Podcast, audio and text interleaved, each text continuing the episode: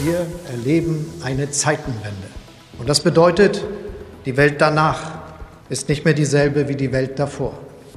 Im Kern geht es um die Frage, ob Macht das Recht brechen darf, ob wir es Putin gestatten, die Uhren zurückzudrehen in die Zeit der Großmächte des 19. Jahrhunderts oder ob wir die Kraft aufbringen, Kriegstreibern wie Putin Grenzen zu setzen. Wir tun das, weil es hier um Menschenleben geht. Wir tun das, weil unsere internationale Ordnung auf dem Spiel steht. Wir tun dies mit Besonnenheit und aus Verantwortung um unseren Frieden in Europa. Deshalb ist die erste Priorität, die Inflation zu bekämpfen, denn sie würde sonst unser wirtschaftliches Fundament unterspülen. Über vier Millionen Menschen sind bereits aus der Ukraine vor dem Krieg geflohen. Viele von ihnen sind auch nach Deutschland gekommen. Zeitenwende, Waffenlieferungen, Inflation, Kriegsflüchtlinge. Der russische Angriffskrieg auf die Ukraine beschäftigt uns auch in Schwaben seit über einem Jahr quasi täglich und natürlich ist das auch ein großes Thema der Friedensbewegung, auch in den Ulmer Gruppen. Und die Friedensbewegung scheint es ja aktuell mal wieder nicht ganz einfach zu haben. Hatte sie es übrigens nie, schon beim historischen Protest in Mutlangen im Ostalbkreis und der Menschenkette von Stuttgart nach Neu-Ulm, beides 1983, also vor genau 40 Jahren. Da ging es gegen die Stationierung von Pershing 2 Raketen auf der Mutlanger Heide, waren die Protestler, sagen wir mal, nicht so hoch angesehen. Sie stellen sich das ungefähr so vor, wir sind eben Gewalttäter, Krawallmacher. Einige äh, sehen uns so in, ja, in der Richtung der RAF. Und das Motto Frieden schaffen ohne Waffen kommt derzeit auch wieder mal nicht ganz so gut an, gerade in der historischen Militärstadt Ulm, die ein echtes NATO-Hauptquartier auf der Wilhelmsburg und eine ebenso historisch gewachsene Ulmer Friedensbewegung beheimatet, die die damals großen Mutlanger Proteste und auch die Menschenkette teils sogar maßgeblich mitverantwortet und mitorganisiert hat. Wie ist das also? Darf die Friedensbewegung noch was sagen? Darüber haben wir mit dem 73-jährigen Politikwissenschaftler Lothar Heusohn von der Ulmer Friedensbewegung und dem 52-jährigen Generalleutnant Alexander Solfrank vom Ulmer NATO Hauptquartier gesprochen. Der Generalleutnant sagt, Selbstverständlich darf die Friedensbewegung was sagen. Jetzt äh, muss man natürlich auch dann in die Diskussion einsteigen dürfen und Argumente austauschen, ob das, was die Friedensbewegung gerade sagt, ob das jetzt tatsächlich den Frieden fördert oder kurz- und vor allem mittel- und langfristig nicht eher den Unfrieden in der Welt heraufbeschwört. Und der Politikwissenschaftler allein so eine Aussage wie bei einer Veranstaltung unlängst hier auch in Ulm gekommen, weder für die NATO noch für Putin. Also das halte ich für eine Minimalaussage einer Friedensbewegung, die sich als Friedensbewegung ernst nimmt. Und was wurde dann daraus gemacht? Es wurde dann gesagt, das sei eine Veranstaltung von Putin-Propagandisten gewesen. Und das, damit bist du im Prinzip, also ich sag's mal ganz martialisch und geradezu kriegerisch, damit bist du ins Ausgeschossen. Großer Streitpunkt auch die Forderung der Friedensbewegung nach Verhandlungen verbunden mit einem Waffenlieferungsstopp in die Ukraine. Natürlich hat die westliche Seite einen extremen Einfluss auf die ukrainische Seite. Solange von hier aus Waffen geliefert werden, kann man doch vielleicht auch liefern die Aufforderung, in Verhandlungen zu gehen. Aber man hat ja offensichtlich nicht mal ein Interesse daran sagt der Politikwissenschaftler, dem entgegnet der Generalleutnant. Wenn man jetzt sagen würde, äh, lasst uns Verhandlungen beginnen, und zwar beide Seiten setzen sich jetzt an den Tisch und verhandeln ernsthaft um den Frieden, dann ist leider momentan die Situation die, dass zumindest eine Seite hier nicht mitmacht. Das ist das Problem, dass die eine Seite erst erkennen muss, dass sie mit ihrem Ansatz nicht weiterkommt. Dazu muss man auch wissen, dass der ukrainische Präsident Volodymyr Zelensky per Dekret nur zu Gesprächen mit Russland bereit ist, Verhandlungen mit dem russischen Präsidenten Wladimir Putin direkt aber ausschließt. Zurück zu Frieden schaffen ohne Waffen. Wieso ist die Friedensbewegung eigentlich der Meinung, dass das geht? Weil nach den Erfahrungen, die man in all den letzten Jahren, Jahrzehnten gemacht hat, weil sich immer wieder gezeigt hat, dass Bomben allein noch keinen Frieden herstellen, dass Bomben alleine noch nicht für die anschließende Friedbarmachung der Welt gesorgt haben. Wir brauchen natürlich zivile, wir brauchen soziale Mechanismen, wir brauchen den Aufbau von zivilen Strukturen. Und wieso ist das Militär der Meinung, dass Frieden nur mit Waffen zu schaffen sei? Derjenige, der Angehörige der Friedensbewegung ist, muss diese Frage vor allem heute dem Herrn Putin stellen. Nur er ist derjenige, der den Frieden wiederherstellen kann. Leider. Am Ende, und ich glaube, da sind wir uns alle einig, wird Frieden natürlich am Verhandlungstisch erreicht. Selbstverständlich.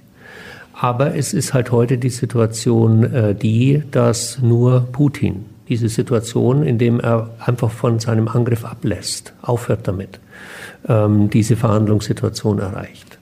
Wozu braucht's überhaupt diese Friedensbewegten? Natürlich gibt es eine zentrale Überlegung und diese zentrale Überlegung, die zentrale Forderung geht dahin, die Brutalität, die immer mit Kriegen verbunden ist, lieber gestern als heute, lieber heute als morgen zu beenden, auf allen Seiten zu beenden. Und Stimme erheben zu können, ist es für uns natürlich auch ganz wichtig, öffentliche Kundgebungen zu machen, Mahnwachen zu machen, Veranstaltungen zu machen, also uns öffentlich überhaupt auch als wahrnehmbare Gruppe bemerkbar zu machen. Und oh Wunder, an dieser Stelle herrscht dann überraschend beinahe Einigkeit. Ich glaube, es ist schon mal außerordentlich toll, dass wir in unserem Land die Meinungsfreiheit haben und die Möglichkeit zu haben, für Dinge, die einem persönlich wichtig sind, einzustehen. Als solches, glaube ich, halte ich mich persönlich auch für einen Angehörigen der Friedensbewegung als Soldat, auch wenn das vielleicht in den Ohren des einen oder anderen anachronistisch klingen mag. Aber wir Soldaten sind das. Wir wollen nämlich Frieden haben. Die Frage ist halt, auf welchem Weg erreiche ich den Frieden und erhalte ich den Frieden? Und ich glaube, hier ist dann der Unterschied festzumachen. Passend dazu noch? Es fällt nicht vom Himmel, es wächst nicht aus der Erde, es ist kein Naturereignis, es ist von Menschen gemacht und von daher lasst uns doch lieber alles daran setzen und alle Energie darauf verwenden, wie können wir es hinkriegen, diese Welt friedlich zu machen. Gehen wir jetzt mal tiefer rein. Hier kommen die kompletten Interviews zum Thema Krieg und Frieden mit Generalleutnant Alexander Solfrank vom Ulmer NATO Hauptquartier und Politikwissenschaftler Lothar Heusohn von der Ulmer Friedensbewegung. Los geht's mit dem Generalleutnant. Ihn habe ich auf dem NATO-Gelände in seinem Ulmer Büro getroffen. Ich habe zwei Hüte auf. Der eine Hut ist das Joint Support Enabling Command. Das JSAC ist NATO-Kommando. Das sind rund 300 Menschen, die wir real haben. Hier vor Ort, 25 Nationen sind wir hier. So, und das andere Kommando, dort gehört aber auch der Unterstützungsbereich. Also alles das, das die Kaserne hier betrieben wird, mit dazu. Äh, das sind rund 600 Menschen. Und äh, hier haben wir, ich meine, sieben Nationen, die hier im Kern sind das allerdings keine NATO-Nationen oder wenn sie NATO sind, sind sie auf jeden Fall auch Mitglied der Europäischen Union. Denn dieses Kommando führt Aufgaben aus im Auftrag der EU. Ja, also ich habe zwei Hüte auf, wie das so heißt, double-headed. Das eine Kommando ist ein NATO-Kommando und das andere ist ein Kommando, das Aufgaben für die Europäische Union macht. Das eine hat mit dem anderen in der Regel nichts zu tun oder sehr wenig. Und ja, ganz interessant. Ich bin bei Ihnen heute, das wissen Sie, weil wir haben Thema ja, Krieg und Frieden äh, beschäftigt uns alle gerade mhm. und äh, durch die Gesellschaft geht ja gerade so ein Ding durch. Darf die Friedensbewegung eigentlich noch was sagen? Eine der Schlagworte, wir gehen gleich rein ins Thema der Friedensbewegung, ist ja Frieden schaffen ohne Waffen. Mhm. Deswegen die Frage jetzt quasi an Sie direkt. Warum sind Sie denn der Meinung, dass Frieden nur mit Waffen zu erreichen ist? Bin ich das? Das ist die Frage. nee, ich glaube, also erstens, die Friedensbewegung ist auch bei uns historisch, hat die sehr, sehr Gewicht. Und ich glaube, es ist schon mal außerordentlich toll, dass wir in unserem Land die Meinungsfreiheit haben und die Möglichkeit zu haben, für Dinge, die einem persönlich wichtig sind, einzustehen. Als solches, glaube ich, halte ich mich persönlich auch für einen Angehörigen der Friedensbewegung als Soldat, auch wenn das vielleicht in Ohren des einen oder anderen anachronistisch klingen mag.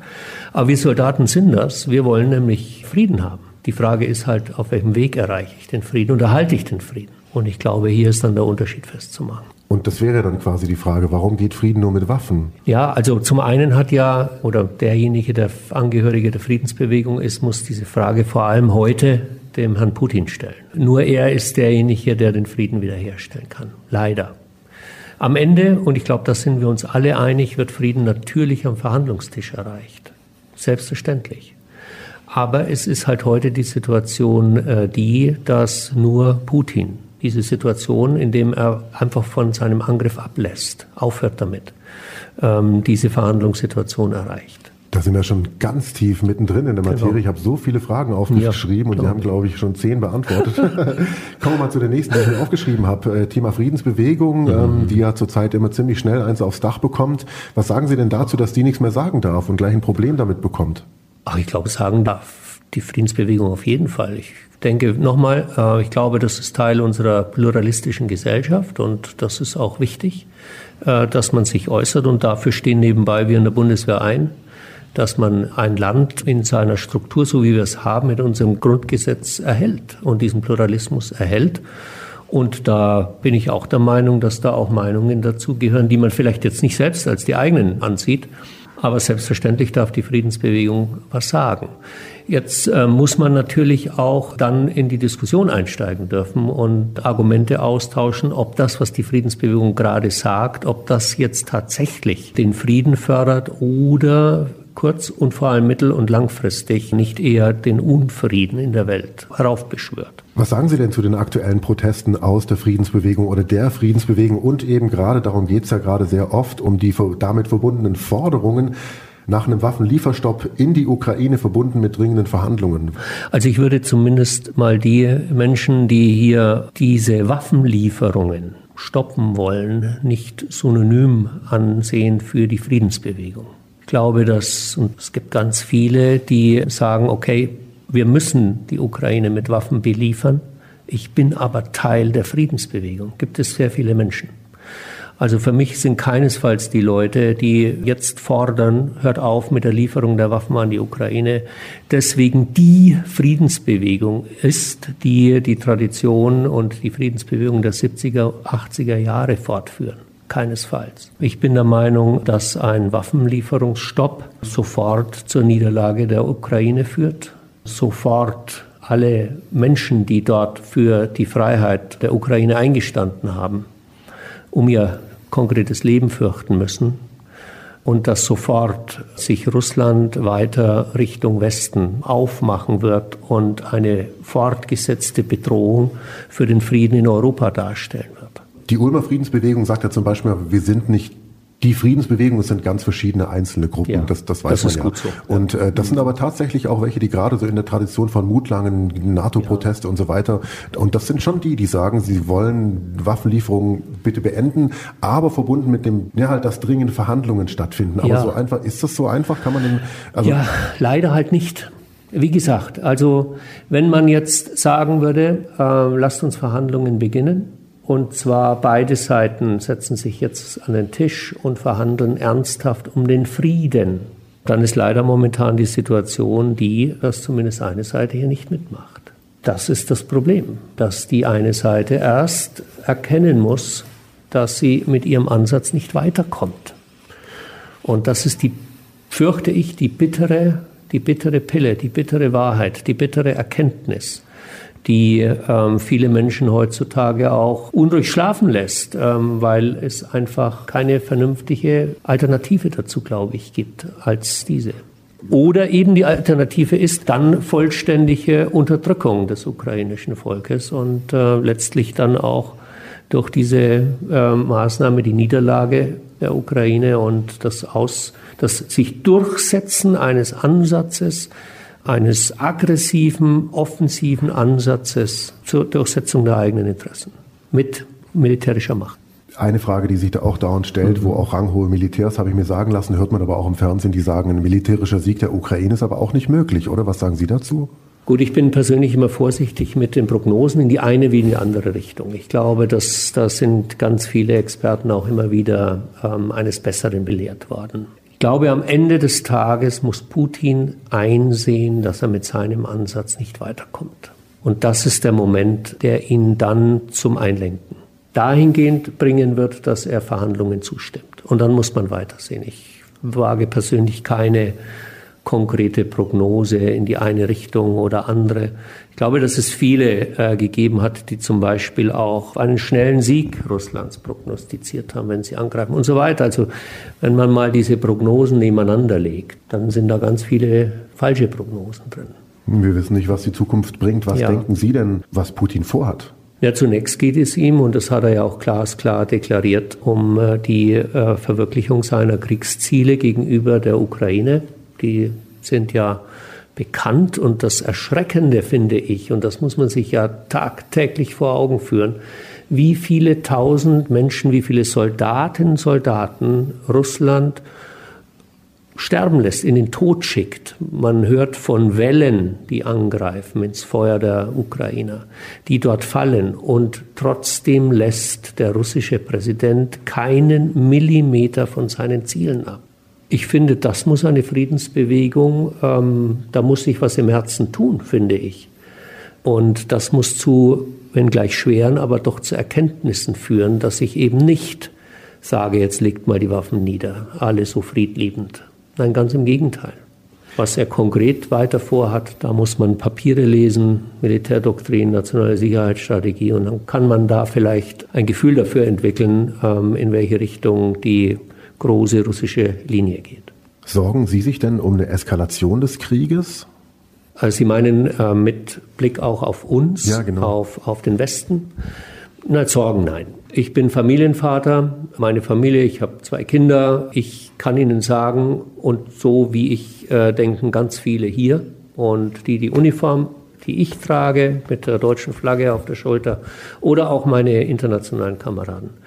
Wir tun alles, dass dieser Krieg sich nicht auf Deutschland, auf das westliche Bündnis äh, hinausdehnt. Äh, wir nennen das Abschreckung. Und diese Abschreckung hat bislang funktioniert. Ich sage deswegen bislang, weil niemand in die Zukunft gucken kann.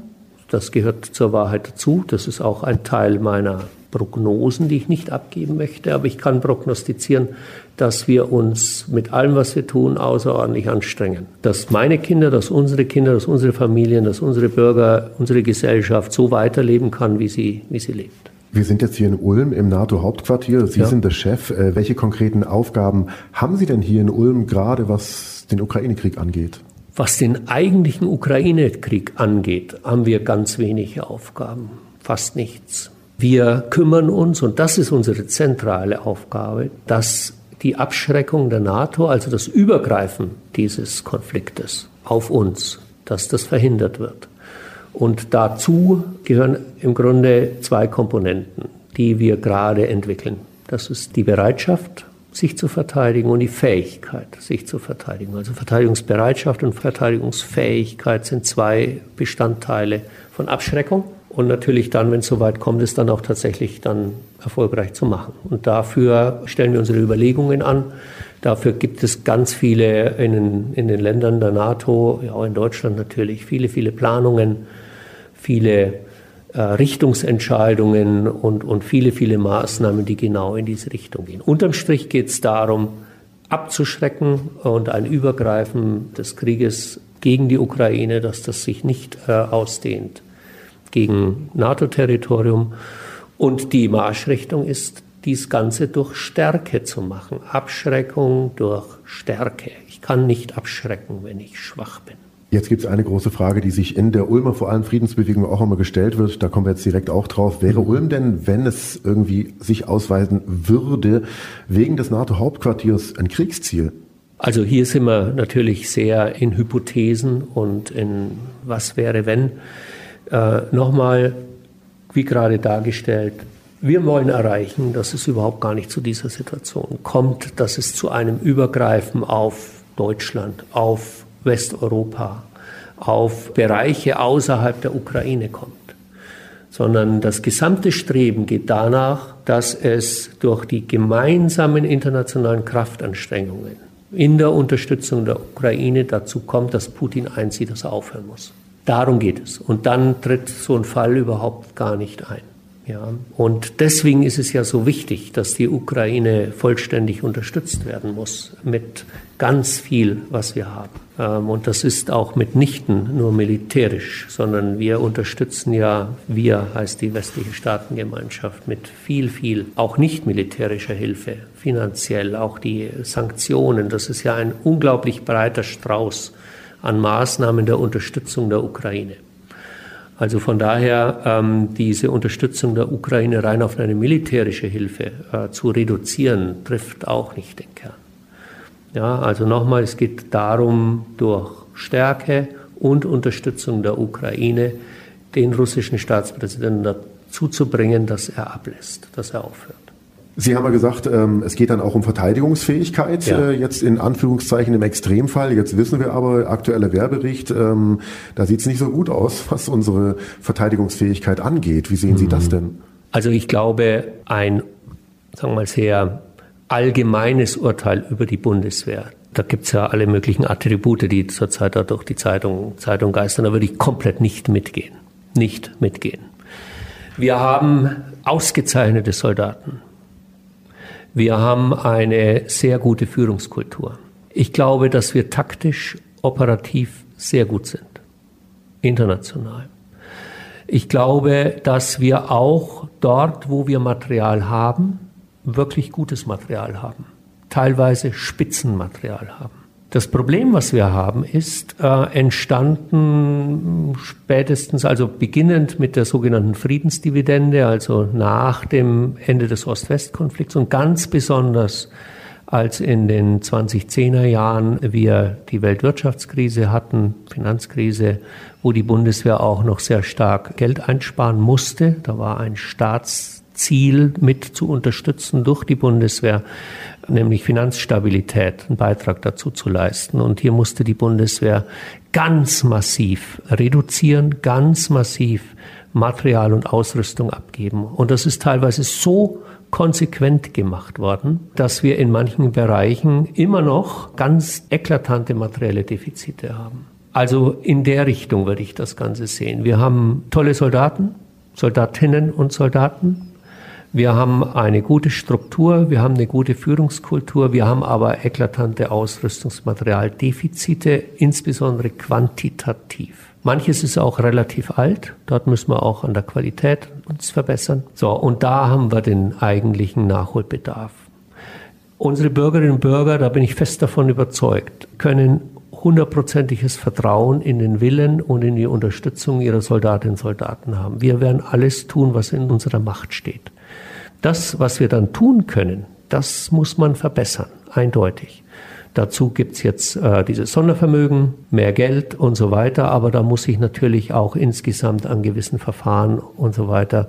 Und das ist nicht nur die Bundeswehr. Man kann nicht Sicherheit outsourcen. Das ist unser gesellschaftliches Denken, das wir ändern müssen. Da müssen wir zusammenhelfen, um hier deutlich besser zu werden und um diese zitierte Zeitenwende auch hinzubekommen. Zeitenwende, gutes Stichwort, um zur Friedensbewegung rüber zu rutschen. Die stellt sich nämlich auch die Frage, wie mit dieser Zeitenwende umgehen. Und was bringt die Friedensbewegung heute überhaupt noch? Die Antwort kommt von Lothar Heusohn, den man sicher als alten Hasen der Ulmer Friedensbewegung bezeichnen darf. Er ist Soziologe und Politikwissenschaftler und war Fachbereichsleiter Politik an der Ulmer Volkshochschule bis 2016. Ihn habe ich hier im Donau 3 FM Studio gesprochen.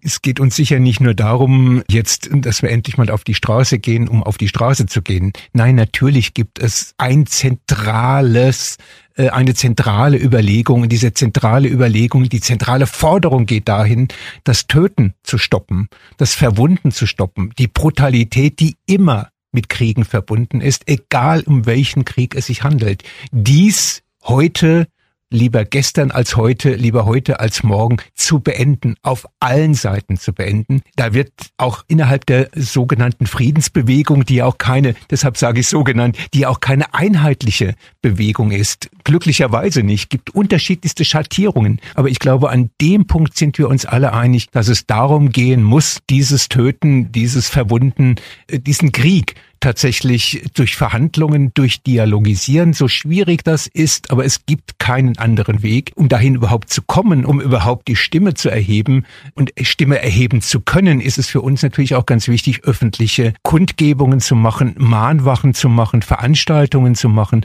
also uns öffentlich überhaupt auch als wahrnehmbare Gruppe oder wahrnehmbare Gruppen, ich sag's mal im Plural, überhaupt bemerkbar zu machen. Gruppen, Sie sagen Gruppen, die Friedensbewegung sind verschiedene kleine Gruppen. Ja ist ja auch nicht nur so, dass es jetzt in Ulm drei, vier Leute sind, sondern Nein. ihr seid ja auch vernetzt, oder? Ja, ja, also bundesweit das, Biberach, wie, wie ja, sieht's denn da aus? Das muss man ja auch immer wieder sagen. Auch die Ulmer Friedenswochen, es gibt kein Zentralkomitee, das die Ulmer Friedenswochen organisiert. Es ist glücklicherweise eine sehr diverse, sehr buntscheckige Ansammlung von unterschiedlichen Gruppen, die auch die unterschiedlichsten Formen letztendlich auch von dem dann praktizieren, was sie für die Friedbarmachung der Welt für wichtig erachten. Also von, wir halten uns an den Händen und denken an den Frieden über Friedensgebete bis hin zu knallharten, sag's mal knallhart, bis zu knallharten auch Auseinandersetzungen, Streitgesprächen. Und natürlich ist man in Ulm mit diesen 20, 25 Gruppen, die es im Minimum sind, die ja die Ulmer Friedenswochen seit 2017 wieder zustande bringen, immer im September. Gibt es da Vernetzungen? Gibt es da Gespräche? Gibt es Vernetzungstreffen? Das gilt aber auch für die Region. Also es gibt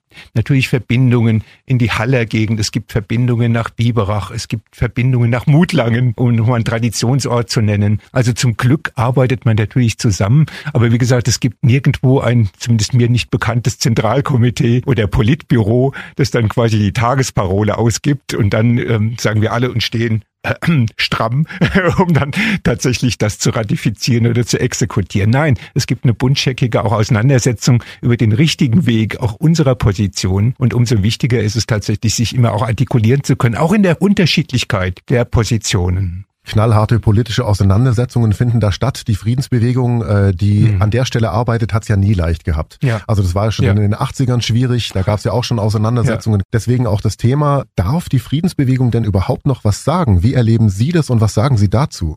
Also ich habe nicht nur den Eindruck, sondern ich habe eben auch die Erfahrung gemacht bei dem naheliegenden. Also warum gibt es eine Friedensbewegung, wenn man nicht ähm, für den Frieden eintritt? Also oder sind wir jetzt nur noch an der Spitze von Panzerhaubitzen oder von Leopardpanzern und die Friedensbewegung an vorderster Front, um das so zu sagen? Das kann ja nicht sein. Also insofern äh, muss man natürlich immer wieder auch die Gelegenheit haben. Man muss öffentlich auch Räume finden, um auf irgendeine Art und Weise die Stimme erheben zu können können. Und das ist, wie gesagt, nicht nur mein Gefühl und mein Eindruck, sondern ich habe es persönlich erlebt. Allein so eine Aussage wie bei einer Veranstaltung unlängst hier auch in Ulm gekommen, des Referenten gut belegt die ganze Geschichte in seinem Vortrag, wenn er dann sagt, weder für die NATO noch für Putin also das halte ich für eine Minimalaussage einer Friedensbewegung, die sich als Friedensbewegung ernst nimmt. Und was wurde dann daraus gemacht in der Berichterstattung? Anklagend. Es wurde dann gesagt, das sei eine Veranstaltung von Putin-Propagandisten gewesen. Und das, damit bist du im Prinzip, also ich sag's mal ganz martialisch und geradezu kriegerisch, damit bist du ins Ausgeschossen. Im wahrsten Sinne des Wortes ins Ausgeschossen. Allein noch die Stimme erheben zu können. Wir haben es erlebt bei der Volkshochschule, meinen Kollegen, bei der Volkshochschule Volkshochschule in Reutlingen, die neben 14 anderen Referentinnen und Referenten eingeladen hatten, Gabriele Krone-Schmalz, also die ehemalige ARD-Korrespondentin in Moskau vor vielen Jahren, eine der wichtigen Stimmen und vielleicht auch eine der wichtigsten Stimmen hier, aber auch nicht in diesem Mainstream. Putin ist der Dämon und wir sind alle mal die Guten und die NATO ist selbstverständlich immer nur eine Friedensarmee gewesen. Was für ein netter Begriff.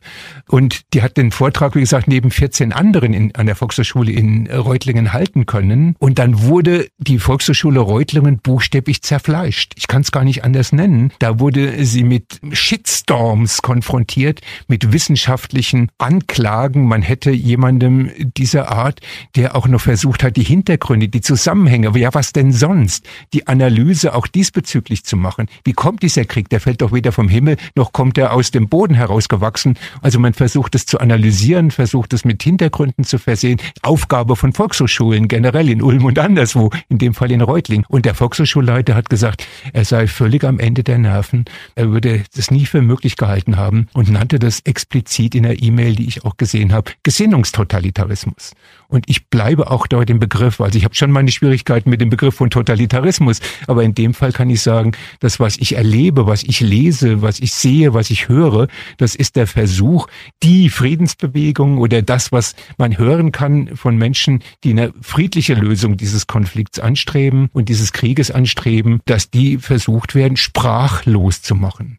Und da kann ich nur sagen, dieser Versuch ist allgegenwärtig, aber ich hoffe, das gilt nicht nur für Ulm, wir lassen uns jetzt jedenfalls hier nicht sprachlos machen. Wir werden versuchen, immer wieder auch Räume zu finden. Es ist ja auch diese ganz pragmatische und praktische Ebene. Die Berichterstattung über die Veranstaltung, von der ich gerade geredet habe, als behauptet wurde, man hätte Putin-Propaganda betrieben.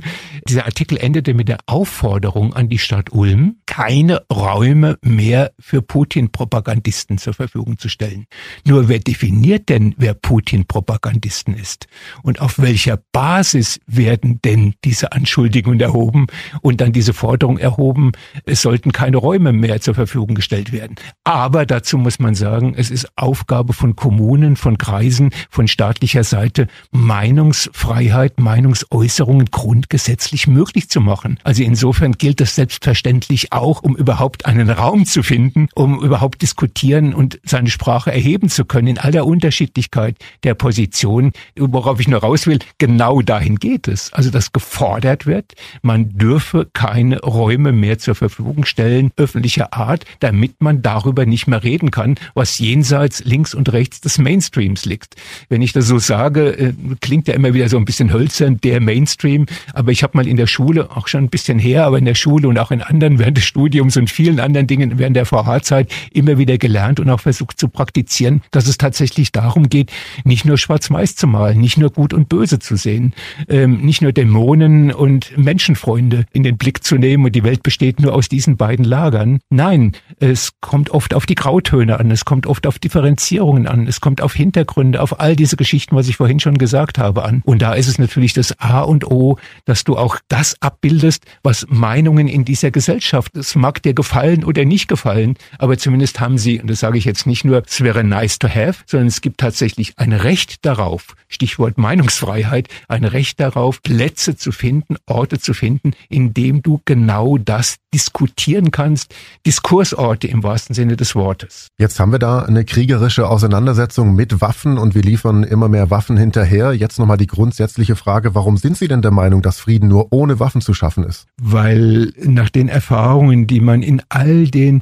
letzten Jahren, Jahrzehnten gemacht hat, ich bleibe nochmal bei dem vielleicht ein bisschen pathetischen Begriff der Friedbarmachung der Welt, weil sich immer wieder gezeigt hat, dass Bomben allein noch keinen Frieden herstellen, dass Bomben alleine noch nicht für die anschließende Friedbarmachung der Welt gesorgt haben. Wir brauchen natürlich zivile, wir brauchen soziale Mechanismen, wir brauchen den Aufbau von zivilen Strukturen.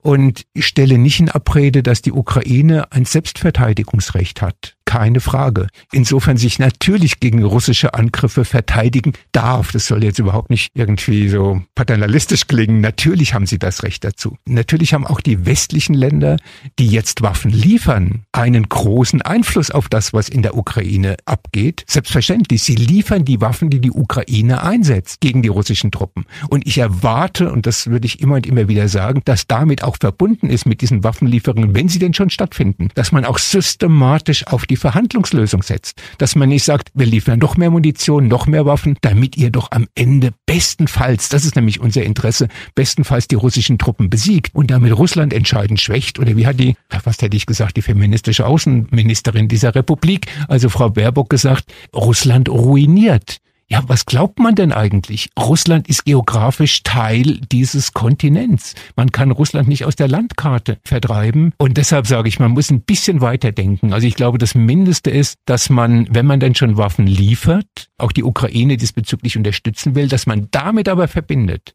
zu schauen, unter allen Umständen muss dafür gesorgt werden, dass es zunächst mal Verhandlungen gibt. Und diese Verhandlungen heißen ja noch nicht, dass die jetzt schon ein Ergebnis haben, aber dass es zumindest zu einem Waffenstillstand kommt, dass man dann auch sich die Zeit nimmt, über alle möglichen strittigen, und es gibt genug strittige Punkte, diesbezüglich zu verhandeln und in Gespräche zu kommen. Ich nehme nur wahr, es geht darum, die Ukraine noch weiter, weiter und noch weiter aufzurüsten, in der aberwitzigen Hoffnung, in meinen Augen aberwitzigen Hoffnungen, tatsächlich damit Russland entscheidend schwächen zu können. Ich frage mich nur auch, um das nochmal draufzusetzen, was passiert denn dann mit diesen Waffen? Wenn dieser Krieg zu Ende geht, werden die dann wieder eingesammelt und wir kriegen unsere Leopardpanzer dann wieder zurück, damit wir unsere Bundeswehr dann damit wieder ausstatten können oder bleiben die in der Ukraine oder all die anderen Waffen? Wie sehen Sie das denn? Was wäre denn, wenn wir jetzt von heute auf morgen aufhören, diese Waffen dahin zu liefern? Was passiert dann da? Es kann ja nur kombiniert sein. Also mindestens mal kann es ja nur kombiniert sein mit einem entschiedenen Druck, das würde ich sagen, einem entschiedenen Druck tatsächlich jetzt in immer und immer wieder gesagt, in Gespräche einzutreten. Also insofern würde ich jetzt tatsächlich natürlich dafür plädieren, die Waffenlieferungen zu beenden und das zu kombinieren mit dem sagen, wir müssen jetzt in Gespräche reingehen, wir müssen jetzt in Verhandlungen reingehen. Der Ausgang ist ungewiss. Ich gehe nie in Verhandlungen mit all meinen Positionen rein. Und dann wird immer gerne gesagt, ja, aber das ist doch nicht die Entscheidung der Waffenlieferanten, sondern das ist die Entscheidung von Herrn Zelensky oder der ukrainischen Führung. Ich kann dazu nur sagen, natürlich, also es ist doch Kindergarten.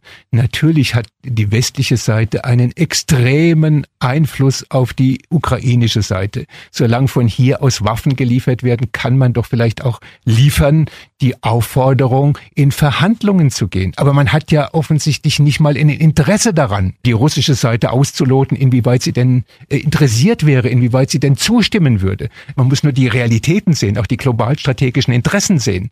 Es ist offensichtlich auf die Karte gesetzt worden, diesen Krieg weiterzuführen, mit Waffen weiterzuführen und die russische Seite maximal zu schwächen. Da spielen, wie gesagt, ja geostrategische Interessen, weil Russland ist wiederum, wie wir alle wissen, auch durchaus ein Partner, auch ein ökonomischer Partner von China. Wir wissen, dass es um die globale Weltordnung geht. Wir wissen, dass es um weltökonomische Fragen geht. Also da spielt alles in alles äh, rein. Und ich glaube nie und nimmer, also als einer, der viel über Russland, die Sowjetunion, über die Ukraine gearbeitet hat, auch wissenschaftlich gearbeitet hat. Es kann überhaupt nicht im Putin oder im russischen Interesse liegen, über das hinaus, was sich jetzt im Augenblick abspielt, also weitere Länder zu okkupieren, um dann am Ende die Sowjetunion in den alten Grenzen wiederherzustellen. Also das Interesse, ich finde das nach wie vor auch aus der russischen Sichtweise heraus, finde ich es einfach nur fatal, was im Februar letzten Jahres passiert ist. Also klar klar ist, es gab viele, viele Gemeinsamkeiten zwischen Ukrainern und Russen. Bis hin in Ehen, bis hin, hin zu den Kinderspielplätzen.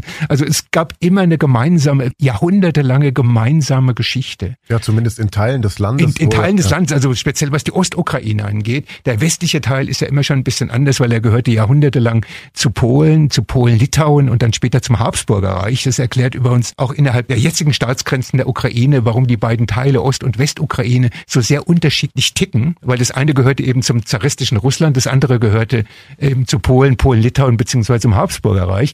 Aber die Geschichte ist, dass, wie gesagt, jetzt auf Jahrzehnte hin, möglicherweise auf Generationen hinweg, all diese Gemeinsamkeiten, die es immer gegeben hat zwischen Familien, zwischen Gruppen dort, dass die gar nicht mehr gekittet werden können nach diesem russischen Einmarsch. Deshalb finde ich es auch unter immanent russischen Regierungsperspektiven fatal, jetzt das wieder auf irgendeine Art und Weise friedlich zu einer gemeinsamen weiteren Geschichte kommen zu lassen. Und natürlich kann auch ökonomisch Russland überhaupt kein Interesse haben, was weiß ich, Tadschikistan oder Kasachstan oder Usbekistan, also die mittelasiatischen Republiken oder gar äh, die baltischen Länder quasi wieder heim ins Sowjetreich. Also was stellt man sich denn eigentlich vor ähm, hier, was immer so gerne ins Spiel gebracht wird? Das ist nicht die Putin-Perspektive, das glaube ich nie und nimmer. Das Ding ist aber halt auch nur, man hat auch vor einem Jahr gedacht, er würde niemals in die Ukraine einmarschieren. Das ist richtig. Hat man auch gedacht, ja. das wird niemals passieren. Auch dieser Krieg in der Ukraine hat eine Vorgeschichte, hat auch eine kriegerische Vorgeschichte.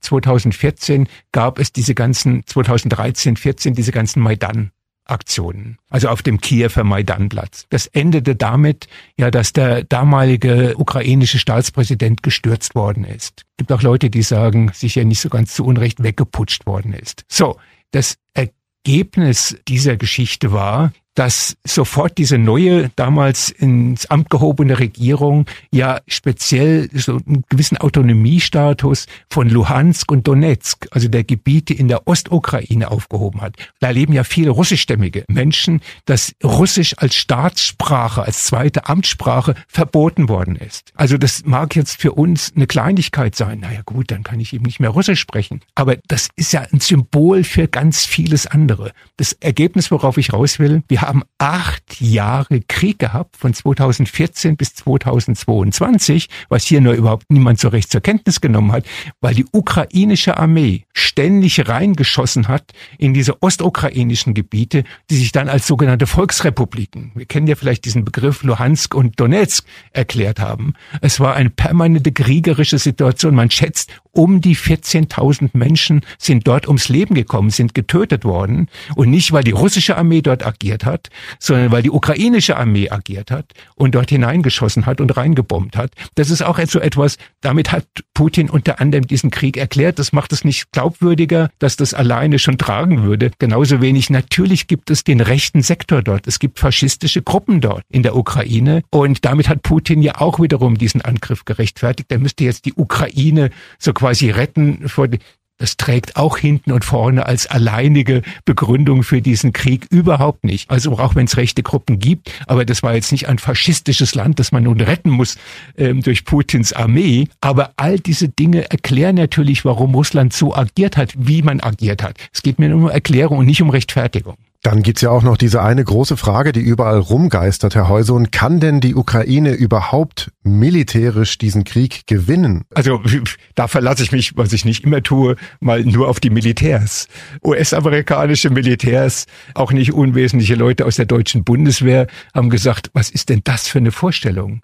Die Ukraine wird diesen Krieg militärisch nicht gewinnen. Auch das ist einem ja schon oft, wenn man das mal so sagt, ist einem das ja auch schon vorgeworfen worden. Nun sagen Sie doch endlich, dass die Ukraine siegen soll. Nein, beziehe mich, wie gesagt, nur auf die, nur auf Militärs, die sagen, Russland ist eine gewaltige, auch Militärmaschinerie.